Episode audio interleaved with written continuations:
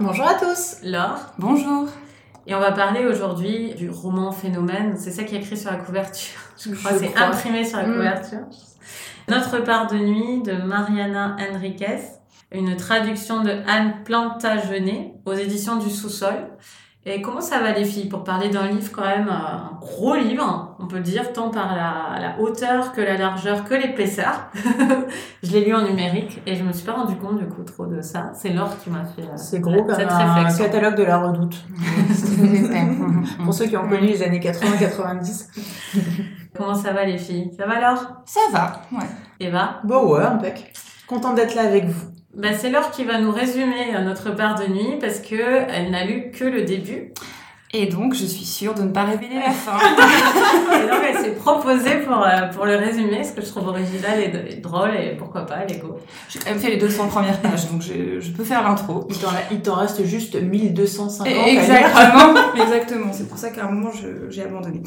euh, donc, euh, le roman se passe euh, en Argentine, et on suit au départ un père qui s'appelle Juan et son fils Gaspard, qui doit avoir une, une dizaine d'années au début du roman et ils sont sur la route. On comprend assez rapidement que la mère de Gaspard est morte dans des circonstances euh, étranges et que nous n'avons pas en face de nous euh, des êtres euh, ordinaires puisque très vite on comprend que Juan qui souffre voilà de de maux physiques, hein, il a des migraines très intenses, on comprend qu'il a des malformations cardiaques, enfin voilà, qu'il a, qu'il a tout un tas de, de problèmes de santé, mais qu'il a aussi des, des super pouvoirs, hein, disons ça comme ça, puisqu'il peut voir euh, des personnes mortes autour de lui et qu'il a aussi une espèce de, pouvoir d'attraction euh, sur les gens euh, qui est complètement dingue.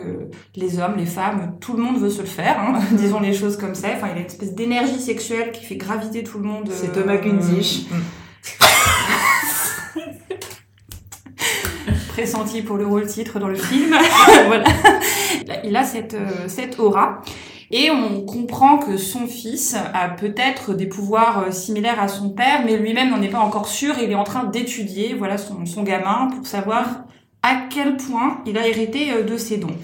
Euh, sachant que pour lui ce n'est pas une bonne nouvelle, que son fils mmh. lui ressemble, puisqu'en fait ils font partie d'une sorte de société secrète qui est capable de se connecter avec ce qu'ils appellent les ténèbres, donc c'est des forces, on va dire, occultes, ouais, supranaturelles, espèce d'énergie euh, d'énergie noire qui euh, donc euh, a pris toute la famille de Juan entre ses filets puisque ils ont ils ont ses pouvoirs. Et c'est pas une secte gentillette on, va dire ça comme ça et donc Juan est dans une démarche d'essayer de, de, protéger son fils de cette société pour qu'il ait une vie normale. Et donc on sent que tout le roman va être axé là-dessus. Est-ce que Gaspard va réussir ou pas à sortir euh, de cette euh, société euh, occulte, on va dire ça comme ça, et que, et que son père a envie de l'y aider, et de ce que j'ai pu voir du roman, parce que quand même j'ai poussé jusque-là, toute la première partie, donc on est vraiment dans la tête de Juan, mais après les, les, chapitres, on shift de, de, de point de vue, mm. puisqu'on suit un médecin, puis ensuite on arrive dans la vie de Gaspard, et voilà, la construction, c'est avec des, des allers-retours dans le temps, des changements de point de vue narratif, mais je pense vous me direz si j'ai tort pas que c'est quand même Gaspard euh, qui va être au centre, euh, au centre euh, du roman. Merci Laure, c'est mm. parfait. Hein. Franchement, bravo. On s'en serait pas sorti aussi bien. Euh, Eva, tu veux donner ton avis en premier?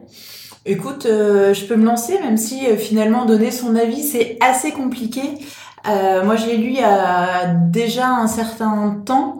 Et en fait, c'est assez euh, assez bizarre en fait de de se le remémorer, euh, je sais pas, peut-être un mois et demi ou, deux mois après la lecture, puisque bah, vous l'aurez compris euh, avec le, le, résumé de l'or, c'est un roman qui est foisonnant. Euh, foisonnant effectivement par rapport au point de vue, euh, foisonnant par rapport aux personnages, euh, par rapport aux époques, par rapport au style aussi. Donc c'est vraiment, c'est alors on parlait d'un livre phénomène. Est-ce qu'on peut dire vraiment phénomène? Je pense qu'il y a quand même un petit peu de marketing derrière, mais on en reparlera, on en reparlera Coralie. Effectivement, après, c'est un roman euh, qui sort de l'ordinaire, on va dire, qui sort des sentiers battus, qui a vraiment une identité, un style, une atmosphère en fait qui lui est propre. Euh, je pense qu'il faut pas. Euh, je pense que c'est un livre qui peut faire peur en fait à pas mal de pas mal de lecteurs, même des lecteurs assez euh, chevronnés, parce que effectivement euh, le livre objet, le livre objet en fait est impressionnant. c'est un c'est un pavé. La couverture, effectivement, c'est une sorte de, de un détail en fait de peinture avec une sorte d'ange furibond mm. qui peut aussi un petit peu interpeller et la façon dont c'est présenté, c'est vrai qu'on peut avoir l'impression que c'est un livre dans lequel on va avoir beaucoup de mal à rentrer. Or, j'ai trouvé en fait que c'était un livre qui restait finalement très accessible. Euh, on rentre finalement assez vite euh, dans l'histoire. C'est aussi, je pense, une histoire qui convoque notre imaginaire, des choses qu'on a déjà vues un peu à droite à gauche.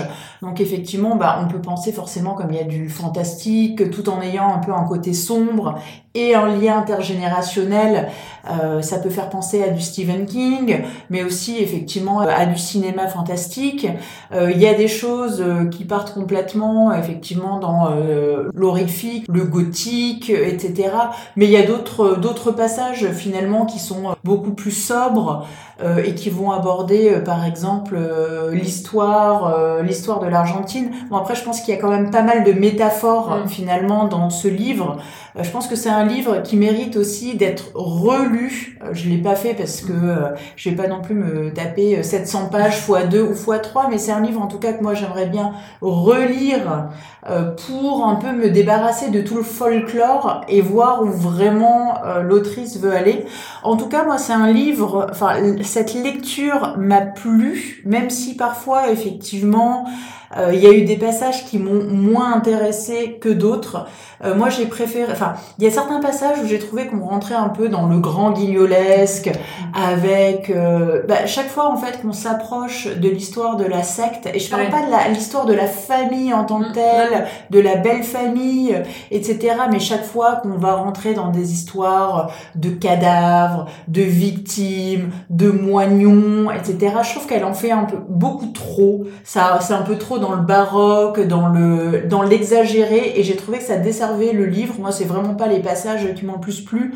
J'ai eu plus l'impression que c'était fait un peu pour choquer mm. et, c'est un peu dommage parce que du coup. À chaque fois qu'on essaie de nous choquer, personne n'y arrive. Hein. non, mais je pense que, non, mais je pense que du coup, ça peut priver un certain, enfin, il y a quand même certains passages qui sont pour un public averti.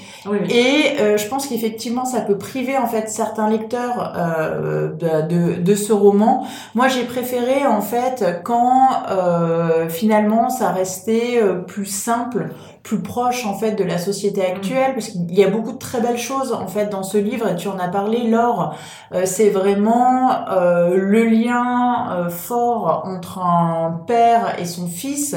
Il y a aussi la figure de la mère qui apparaît. C'est comment protéger ses enfants enfant lorsque tout un contexte va être à la limite à, la limite du méphitique c'est euh, la famille complètement dysfonctionnelle la belle famille complètement dysfonctionnelle la politique autour qui est complètement aussi dysfonctionnelle puisqu'on est en plein dans la, on est en plein dans la dictature. Et en fait moi finalement les passages que j'ai préférés c'était les, les, passages sans folklore sans forcément de fantastique vraiment les passages finalement les plus réels et les plus terre à terre. Et j'ai trouvé, ça sera en fait mon bébé. Alors j'ai beaucoup aimé, hein, j'ai beaucoup aimé cette lecture, mais j'ai trouvé que finalement parfois ça allait un peu trop loin et que l'autrice en fait elle se, euh, elle se perdait dans des exagérations et qu'on perdait en fait un peu le, le fil de cette histoire qui est le fil effectivement bah, d'une famille qui est confrontée euh, à la lourdeur en fait d'un d'un pays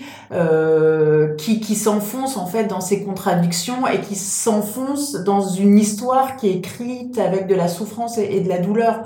Elle parle de la colonisation, euh, elle parle effectivement de, de la dictature. Je pense que les forces du mal aussi ça peut être métaphorique. Euh, on parle aussi à un moment donné, mais ça alors t'es pas allé jusqu'à à cette histoire c'est plutôt dans les années 80 euh, de la répression par rapport à l'homosexualité, mm. de l'arrivée du sida. Donc il y a vraiment beaucoup de choses en fait avec beaucoup de références qui sont nouées dans ce livre. Et finalement, ouais, euh, c'est euh, c'est le le côté magique du réalisme magique finalement donne une touche très particulière et une touche qui lui est propre. Et je pense qu'elle a mis ses références très mm. personnelles de ce qu'elle aime au niveau euh, de la peinture, au niveau de la littérature, au niveau de la musique aussi qui est très présente mais que finalement le réalisme lui va mieux. Ouais, une mm. très belle conclusion, Eva. J'ai bien fait de te demander ton avis euh, avant parce que je rejoins absolument tout ce que tu as dit. Euh, je vais quand même essayer d'apporter les choses sans me répéter, mais gardez bien en tête que je suis complètement en phase euh, avec Eva. J'ai rarement, enfin ça faisait longtemps que j'avais pas lu un livre où la, où l'oscillation de mon mm. intérêt était si euh, si énorme, c'est-à-dire que je, je n'ai pas cessé de passer vraiment d'un très grand intérêt à euh, une distance énorme, voire euh, des petits rires de enfin, quasiment de moquerie de certaines scènes où en fait je sentais que ma réaction n'était pas du tout celle attendue mm. et donc ça crée un malaise comme quand quelqu'un raconte une, une anecdote qui, qui, qui, pense être hilarante et que personne ne rit. enfin moi j'ai eu des moments de malaise comme ça, de gêne parce que je trouvais moi, je j'irais même jusqu'à dire que c'est kitsch. Il y a des scènes, mm. c'est kitsch, c'est tellement euh, extravagant dans le trash que forcément tu as un recul qui mm. s'installe. Je dis même pas qu'elle écrit mal euh, ce qui est écrit. Je veux dire, c'est horrible. Ce qui est écrit est horrible.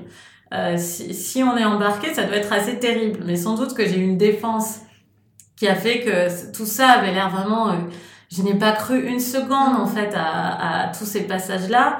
Euh, je n'ai pas été embarquée dans cet univers noir. Euh, voilà. Ce qui m'aurait fallu sans doute, c'est qu'elle suggère cette appartenance un univers noir sans essayer de nous le décrire, parce que je pense que là, notre imaginaire aurait fait mieux euh, mhm. que ce qu'elle a fait. Et, euh, et je dis pas qu'elle aurait dû, moi j'aime beaucoup le réalisme magique, elle n'aurait pas forcément dû enlever la partie noire, et je pense que Eva t'es mhm, d'accord, mhm. mais je pense qu'elle aurait pas dû voulu tout écrire. Et je pense que ce livre, elle, a suré, enfin, elle a trop voulu tout écrire dedans, et c'est vraiment un, un défaut du livre. Il y a une scène notamment euh, d'opération euh, qui m'a fait penser à Days of Our Lives dans Friends, euh, où j'imaginais un truc comme ça, où on ouvre le, le corps de quelqu'un, on découvre un, un cœur qui...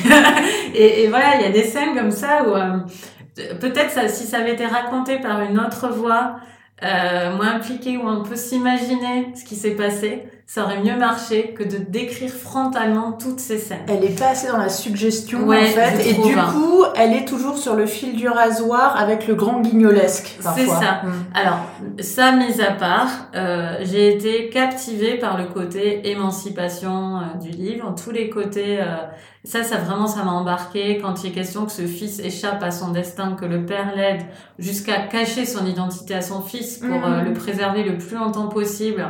Alors que tout l'entourage euh, quand même euh, sait que ces problèmes graves de cœur sont liés à une usure euh, de, du due au contact avec cette, cette dimension sombre. Tout le monde essaye de préserver le fils jusqu'au plus tard possible, jusqu'à ce que lui soit en âge d'investiguer sur qui est son père. Et moi, comme je disais à, à Eva, je trouvais, pendant la lecture, je trouvais qu'il y avait des passages qui faisaient penser à Donna Tartt, euh, les passages réalistes, je trouvais qu'ils étaient faciles à lire de ce point de vue-là et assez riches. Mm. Et de manière générale, pour rejoindre euh, encore Eva, je trouve que le livre n'est pas du tout bien. Euh, enfin, vraiment, je suis tant dans ce que j'en ai entendu dans la presse que ce que j'ai vu de l'éditeur, de la couverture. Je trouve qu'on ne veut pas que les gens lisent ce livre. On n'arrête pas de leur dire que c'est un énorme phénomène de 800 pages, du coup t'es intimidé quand tu veux rentrer dedans. J'avais peur de lire ce livre, alors que je lis quand même énormément de livres. Euh, je vous dis hein, que, tout, que je pense que tout, mais ça nous arrive aussi d'avoir peur de lire un livre. Et là, clairement, je suis allée en me disant, ça va être dur. Il faut que je sois hyper concentrée et tout. Et c'est pas du tout le cas. C'est mm. pas dur à lire. Et, euh, et, et la couverture l'installe directement comme un classique euh, instantané. Je trouve que vraiment il y a un côté. Euh, c'est pas c'est pas les Français hein, qui ont mis cette couverture, c'est tout le monde. Enfin, c'est la version espagnole qui a été reprise. C'est ça. Donc c'est pas les éditions du sous-sol qui ont ont, qui ont choisi cette couverture, mais je trouve que tout est fait. Mais en même temps, la couverture, mais même ce que j'en ai lu, elle est sublime parce que tu, elle vas, tu vas dans une librairie, non, tu ne vois que ça. Non, non, mais je veux dire, non, comment dire? Je veux dire, esthétiquement, j'ai rien à dire. Euh, c'est un objet juste de dingue. C'est juste que ça convoque quand même des choses. T'as l'impression que c'est une sculpture, enfin que c'est pas un livre. T'as l'impression que c'est déjà un monument avec ce truc euh, phénomène. Enfin, moi, ça m'attire pas du tout. Moi, ça me, ça, me fait vieux pour moi. C'est vrai que ça fait, c'est vrai que ça fait vieux. Un vieux bouquin d'histoire de l'art. Enfin, je t'as aucun rapport avec la choucroute. En plus, enfin, tu lis le bah, oh, ça peut être. Je pense que c'est une représentation du, du type. Je pense. Oui, oui, je pense, mais du coup, très. Euh... Enfin, moi, je, rien que la prendre, je, je, c'est laid, ça, j'aime pas. pas, ok. Ah, moi, je, moi, je l'aime pas euh, à cause de ce que j'ai dit, mm. mais je veux dire, j'ai pas graphiquement, j'ai pas de problème avec, c'est juste que ça convoque. Je, je, et, et même des avis que j'ai lus qui disent pas assez, et je tiens à vous le dire, si vous avez envie, allez-y, parce qu'il est pas dur à lire du tout. Et, et dans le vite, il, se lit vite. Il, se lit vite pour peu qu'on on s'y intéresse vraiment, enfin, euh, oui, il se lit très vite. Et euh, bon, entre parenthèses, j'ai lu en partie dans un train de nuit et c'était très cool. c'est un très bon livre de train de nuit, au milieu de la nuit, euh, tout le monde dort autour, c'est pas mal. Donc euh, non, vraiment, euh, je comprends pas ce qui est dit sur ce livre. Euh, sans doute aussi parce que peut-être j'ai raté des choses qui m'auraient fait apprécier plus euh, les passages horrifiques, hein, c'est possible aussi. Hein. Mm. Euh, mais c'est pas du tout niveau style, ça, ça invente. Enfin, c'est très accessible, quoi. C'est pas un livre difficile à lire. Si vous voulez y aller, allez-y. Voilà, ne soyez pas intimidés par tout ça. Et Laure, euh, alors toi, dis-nous quand même pourquoi tu t'es arrêtée à, à, la 200e page à peu près euh, bah, En fait, euh, tout tient aussi à ma perception de la couverture, enfin, parce que ça résume assez bien ce que j'ai ressenti. Euh, moi, j'avais une aversion profonde pour cette couverture. Enfin, quand j'ai quand euh, j'ai commandé le livre en librairie, quand elle me l'a donné, j'étais ah non, c'est pas ça que j'ai commandé.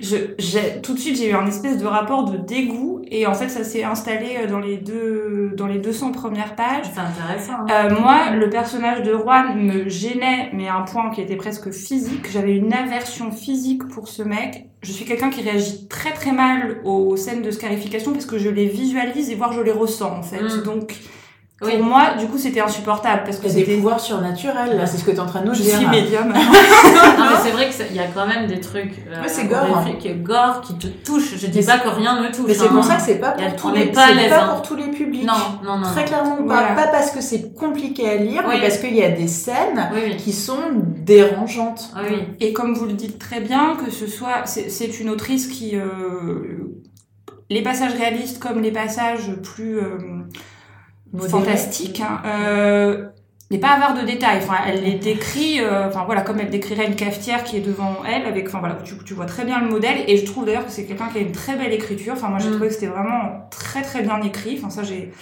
c'est pour ça que j'ai mis du temps d'ailleurs à l'abandonner parce que je trouvais qu'elle avait une belle plume. Euh, mais euh, mais moi tous ces passages, enfin ça, ça, ça me violentait, le personnage me dégoûtait. Je ne l'aimais pas, je n'avais aucune sympathie pour lui, ni en tant que mari, ni en tant que père.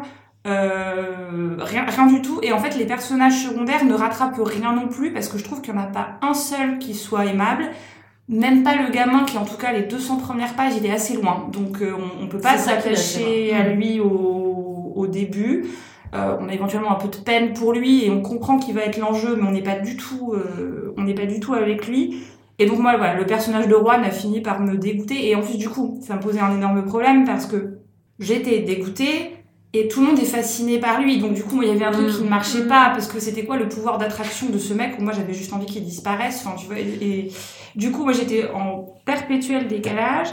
Moi, j'avais envie d'aller, enfin, j'avais envie que le roman aille parce qu'à un moment, je me suis dit bon, cette secte effectivement, c'est kitsch, mais à la limite, moi, je pense que je peux être meilleur public que pour le kitsch que, que vous, par rapport à ce que vous en avez dit. Moi, c'était un truc, je suis ok pour y aller, si tu veux aller vers le gothique, vers le kitsch, pourquoi pas. Moi, je suis, enfin, j'accepte.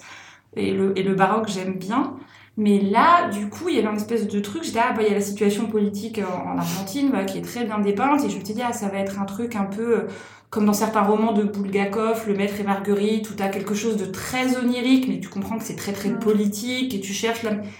Mais là, il y avait, alors je connais pas bien le je connais pas assez Mm. bien la vie politique en Argentine. Du coup, moi, il y avait une direction qui m'intéressait et je me suis dit, je vais jamais réussir à raccrocher les wagons parce qu'en fait, elle donne pas assez de billes, je trouve, pour que j'arrive à faire des parallèles euh, Avec ce que tu connais. pertinents et Mm. intéressants pour moi euh, avec la situation euh, voilà, de, de la dictature.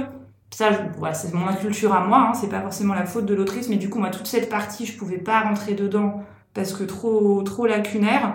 Et du coup, voilà, moi, c'est vraiment toutes les. Enfin, j'étais dans un dans un dégoût et j'ai écrit pour savoir si ça durait tout le temps et on m'a confirmé que, que oui donc là je me suis dit j'arrête de m'infliger ça Euh, parce Mais que c'était une consultation. On peut dire cette pas. discussion était une forme de consultation. Tout, quoi. bah, tout à fait, parce que je me suis On a dit, cherché à voir ce qui te plaisait pas, on Voilà, a essayé de voilà. nuancer. dire- Voilà, parce qu'à un moment, si peut-être il y avait eu moins de scènes de scarification tout le long du roman, j'aurais j'aurais pu continuer, mais moi vraiment, ça c'était. Euh, pff, c'est- c'est enfin, c'est repoussoir pour moi, j'y arrive pas. C'est comme les romans où il y a des viols toutes les, toutes les dix pages, au bout d'un Mm. moment, je, je suffoque un peu et euh, je m'arrête.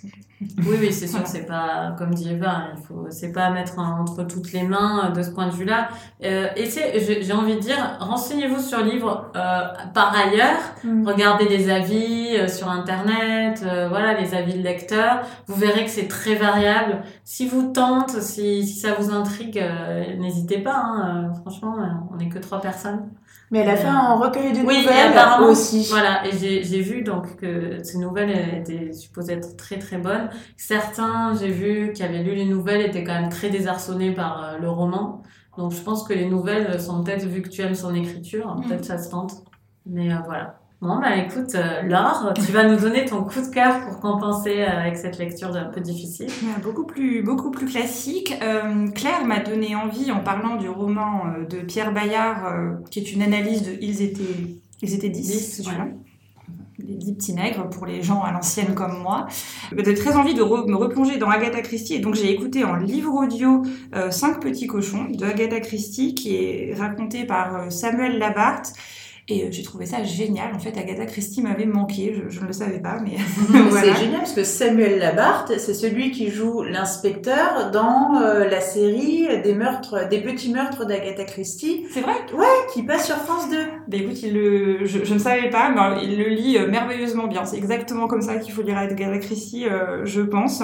Et donc là, c'est une enquête un petit peu euh, originale, puisque Hercule Poirot, donc l'inspecteur euh, fétiche d'Agatha Christie, enquête sur un- une affaire qui s'est déroulée euh, des années plus tôt et qui a été, euh, qui a été jugée, et même en fait la- l'accusé est, est- est décédé. Donc c'est vraiment comme une investigation de, true crime en fait où on essaye de savoir euh, très en avance ce qui s'est passé. Et donc en fait, c'est euh, euh, Caroline, est accusée d'avoir euh, tué euh, son, son mari, qui est un peintre célèbre, qui s'appelle Enias Krell. Et euh, dans les dernières années de sa vie, elle a écrit à sa fille euh, pour lui dire qu'elle n'était pas euh, l'assassin de son mari. Et donc sa fille, euh, devenue grande, sur le point de se marier, demande à Hercule Poirot de, réhabiliter euh, à titre posthume euh, la mémoire de sa mère.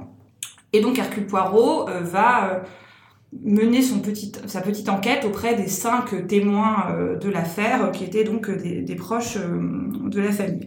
Voilà, donc, je n'en dis pas plus, moi c'est le genre d'enquête que j'adore, c'est ce que j'appelle des enquêtes sur canapé, c'est-à-dire que Hercule Poirot se déplace de salon de thé en salon de thé pour parler avec les gens. Euh, voilà, c'est il fait, euh, c'est vraiment, enfin Agatha Christie elle adore ça, c'est des, euh, pour- enfin voilà, c'est tout tient à la psychologie des personnages. C'est un moment, il euh, y, a, y a pas de recherche d'ADN, de recherche sur le terrain, euh, de d'enquête bizarre. Il y a quand même des moments où on s'appuie sur les faits pour remonter, euh, pour remonter les choses, mais vraiment tout tient à ce que racontent les personnes, comment ils le racontent, euh, quelle est leur psychologie, etc. Et Hercule Poirot, j'adore parce que c'est vraiment, je, l'imagine très flegmatique, en train de prendre le thé, de parler avec les gens, et puis voilà. Donc c'était, euh, pour tous ceux qui aiment Agatha Christie, c'est un très très bon euh, roman euh, d'elle, et en version audio, c'était génial. Moi, je me baladais dans la campagne, j'écoutais Agatha Christie, et c'était, euh, enfin, top. Voilà, donc euh, grand, grand moment. On a un train de nuit et une balade dans la campagne. Euh. On devrait davantage dire dans quelles conditions ouais. on a eu lu certains passages. De... Ouais, dans le RERC. Mais parfois, ça fait beaucoup. euh, ouais. Mais je trouve, je trouve. Et avec le livre audio, euh, j'aime beaucoup moi les livres audio. Vraiment, je, plus j'en écoute, plus euh, c'est une, un moment que j'aime de ma vie quoi, de- quand j'écoute un livre audio. Et euh, avec le livre audio, je trouve qu'on a des, des, des éclats comme ça où on repasse dans une rue Et le, le livre qu'on écoutait deux semaines avant dans cette rue, le passage exact revient. J'ai écouté euh, le Pierre Lemaître, euh, le dernier Pierre Lemaître, j'ai trouvé incroyable, euh, une lecture, enfin il est magnifique en lecture, Pierre Lemaître. Je savais qu'il était, enfin on disait qu'il lisait très bien ses propres livres, c'est pas toujours le cas. Mm. Et lui, enfin franchement. Et donc j'avais une, idée, enfin j'avais un souvenir très précis en allant au sport d'aller écouter, d'avoir écouté à Tyson. Et ça m'est arrivé la, la semaine dernière, la scène qui est revenue euh, en passant devant un immeuble, je me suis rappelé. Et ça, c'est chouette quand on aime lire. parce que ça quadrille les, les lieux euh, comme ça, comme ça. Mm. Je suis d'accord. Mm. Euh, donc, écoutez les livres qu'on vous conseille en audio. Allez voir s'ils sont dispo en audio. C'est chouette quand on quand on peut pas lire. Et qu'est-ce que vous êtes en train de lire? Eva, tu lis quoi? Alors moi je lis J'ai l'énergie d'une lionne dans un corps d'oiseau de Patricia Bouchelot-Deschamps chez Albin Michel. En fait c'est la biographie romancée de Rosa Bonheur. D'accord. Tu fais bien de me dire ce que c'est parce que j'allais te demander si c'était un, tu un, un self-help.